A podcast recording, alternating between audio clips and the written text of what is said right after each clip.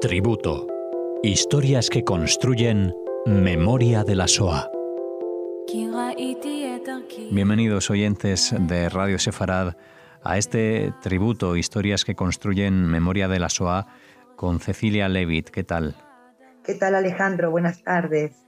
Bueno, un placer de nuevo recibirte aquí en Radio Sefarad para que nos hables de Itzhok eh, Nelson, pero antes eh, queremos escucharte recitar. Demasiado tarde. Todos los caminos ya estaban cerrados. Todas las fronteras bajo llave.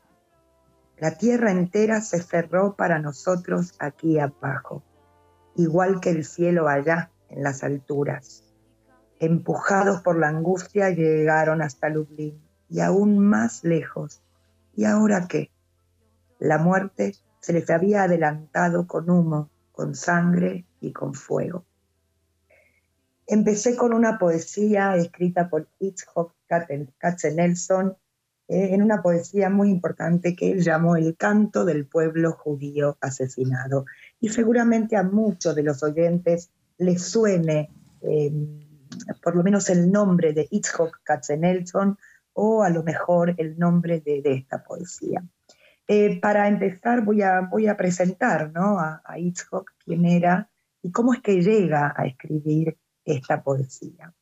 Eh, nuestro personaje Itzhok eh, nace en Korelitz, que es Bielorrusia, en el año 1886. Y a los ocho años ya se traslada con su familia a Lodz, era, bueno, una ciudad polaca, podemos decir, la más industrializada de la época. Su padre le, inculca desde pequeño el amor a la lengua y a la literatura. Eh, recibe una educación como, bueno, moderna e ilustrada, podemos decir. Su padre dirige una escuela judía que luego Hitchcock va a continuar.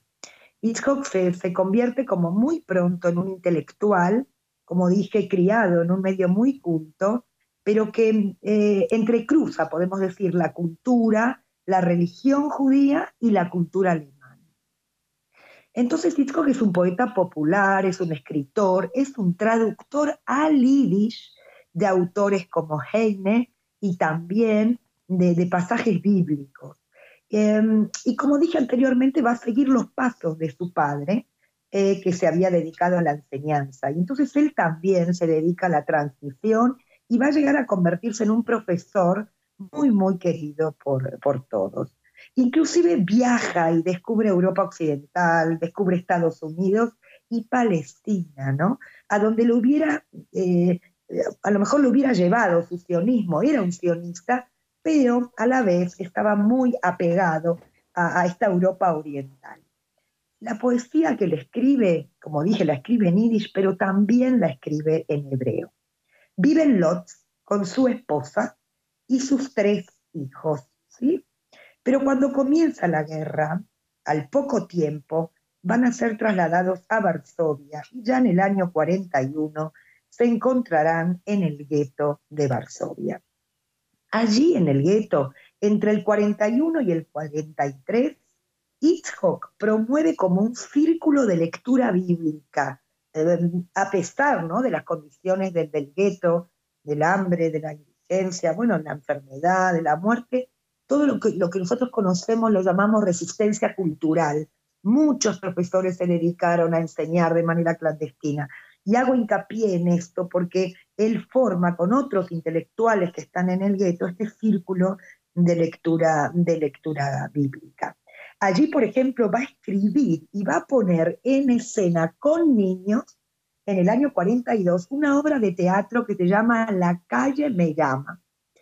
Y bueno, también allí en el gueto va a realizar como un estudio eh, dedicado al poeta Jaime Nachman Bialik, que era un poeta ruso que hacía ya seis años que había fallecido, y él dentro del gueto le dedica como un trabajo especial este poeta, Jaime Nachman Bialik, em, había sido autor de una, eh, una poesía muy, muy famosa que se llama La ciudad de la matanza y que estaba escrito en realidad tras el pogromo, tras estos ataques violentos de la Rusia zarista en la ciudad de Kishinev.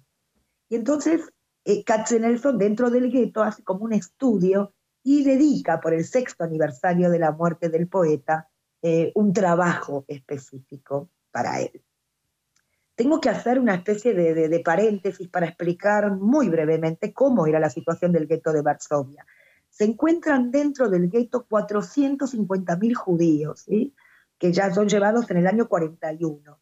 Y como en muchos otros guetos, también se instalan fábricas o se instalan eh, pequeños talleres.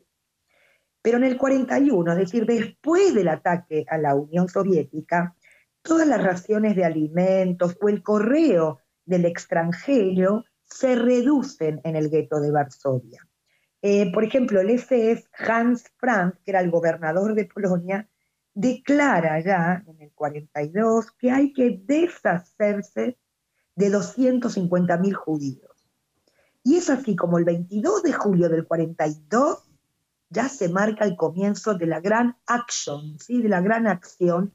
Esto quiere decir que ya se producen las primeras oleadas de deportaciones hacia los centros de exterminio. Diariamente se reúnen en la plaza de la deportación eh, 6.000 personas y en poco tiempo ya son deportados a Treblinka 350.000 judíos. En esa primera acción, Itzhok Katzenelson pierde a su esposa y a dos de sus hijos.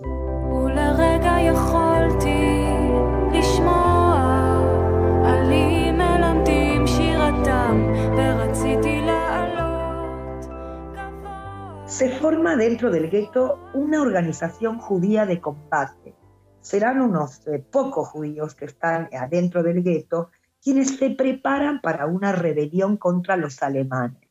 Pero mientras tanto, Himmler visita el gueto de Varsovia y ordena el exterminio de todos sus habitantes. Ya estamos en enero del 43 y esto llega a oídos de los judíos que están en el gueto y es así ya como en abril se produce la, la revuelta del gueto de Varsovia. Es una revuelta que duró un mes y Itzhok y su hijo Tzvi pertenecen a la resistencia del gueto de Varsovia.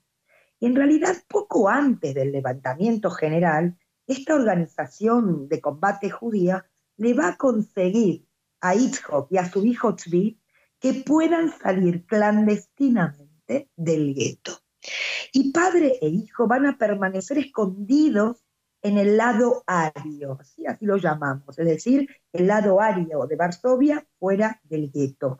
¿Qué, ¿Qué es lo que va a suceder allí en este lado ario? Van a esperar pasaportes y documentación falsa y también em, estos pasaportes que estaban esperando eh, eh, traían consigo también como una supuesta adquisición de tierras en América Latina. Aunque atención porque muy pronto se reveló que todo aquello no era más que, una sarta de, mentiras y de engaño. Em, a este punto voy a volver más tarde. Em, es así como cuando están en el lado ario, eh, muchos judíos son llamados al Hotel Polski. El Hotel Polski es una historia que no muchos conocen, era un pequeño edificio que se encontraba en Varsovia, en la calle Dluga 29, y se corre la voz que todos aquellos judíos que están escondidos en el lado ario debían presentarse aquí en este hotel, porque es aquí donde les iban a facilitar estos pasaportes. Mm, ¿Cuál era el motivo? Es decir, es lo que se decía, lo que se escuchaba, era que les iban a otorgar pasaportes latinoamericanos, ¿sí? Em, porque luego iban a ser intercambiados por prisioneros alemanes. Con lo cual Hitchcock y su hijo Tzvi van a salir de su escondite y se van a ir al Hotel Polski.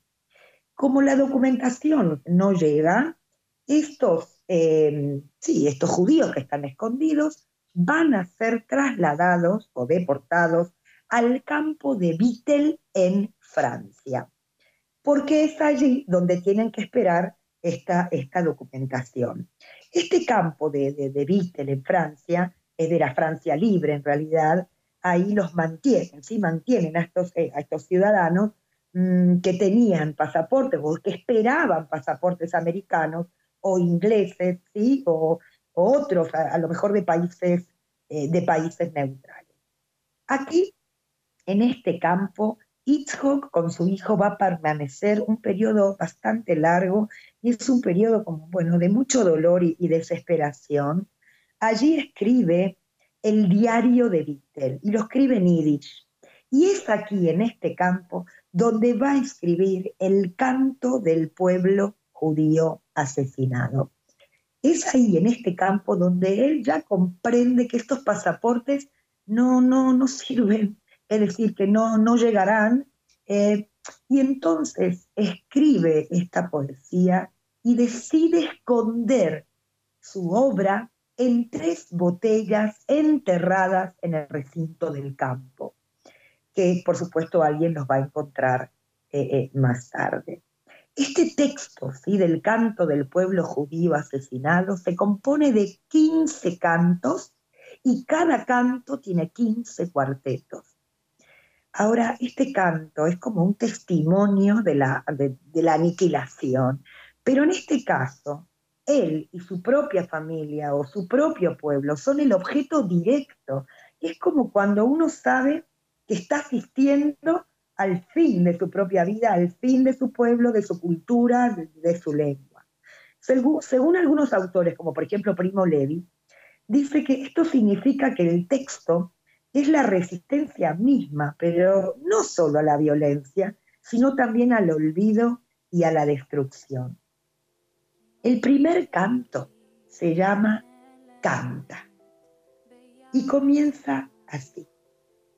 Canta toma el violín vaciado y hueco y arroja sobre sus delgadas cuerdas tus dedos, tus dedos pesados con corazones doloridos y canta el último canto acerca de los últimos judíos en tierra europea.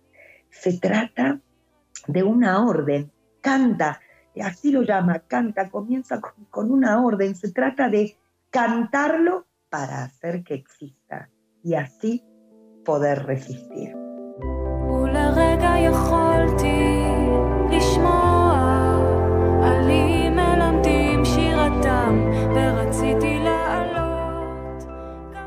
En abril de 1944, Katzenelson y su hijo eh, son deportados al campo de exterminio de Auschwitz-Birkenau, donde son asesinados en, la cámara de gas. El décimo quinto canto termina con un lamento fúnebre. Em, es como es desde el interior que Katzenelson eh, contempla la muerte. Esto lo atormenta, ¿no? Cuando lo, escribe en el campo de Beatle, surge como una fuerza, porque él ahí es cuando comprende que ni él ni su hijo escaparán con vida, y es esa visión lo que, lo que él se va a llevar y lo que lo que lo va a llevar, digamos, hasta Auschwitz-Birkenau ya el 31 de abril del 44. Y él dice al final, ay de mí, no queda nadie, no queda nadie ya. Hubo un pueblo y ya no más. A tu memoria, Itzhok, y a la de tu familia. Hoy reconocemos la voz de Itzhok Katzenelson, que es la voz de, su grito, ¿no? Es la voz de su canto. Y en esta semana, que es la semana de la memoria, eh, yo quiero honrar tu poesía, Itzhok, eh, porque es de verdad fiel testimonio de, la tragedia del pueblo judío. Pero para acabar yo quiero decir que si te sirve de consuelo, Itzhok, tu pueblo, tu pueblo judío sigue vivo. Muchas gracias, Cecilia, por tu tributo esta semana aquí en, Radio Sefarad a Itzhok Kachenelson en, en este programa que, que, todos los oyentes esperan seguro con ganas para la próxima semana. Disfruten de este de momento. מכל כאביי, מכל בדידותי.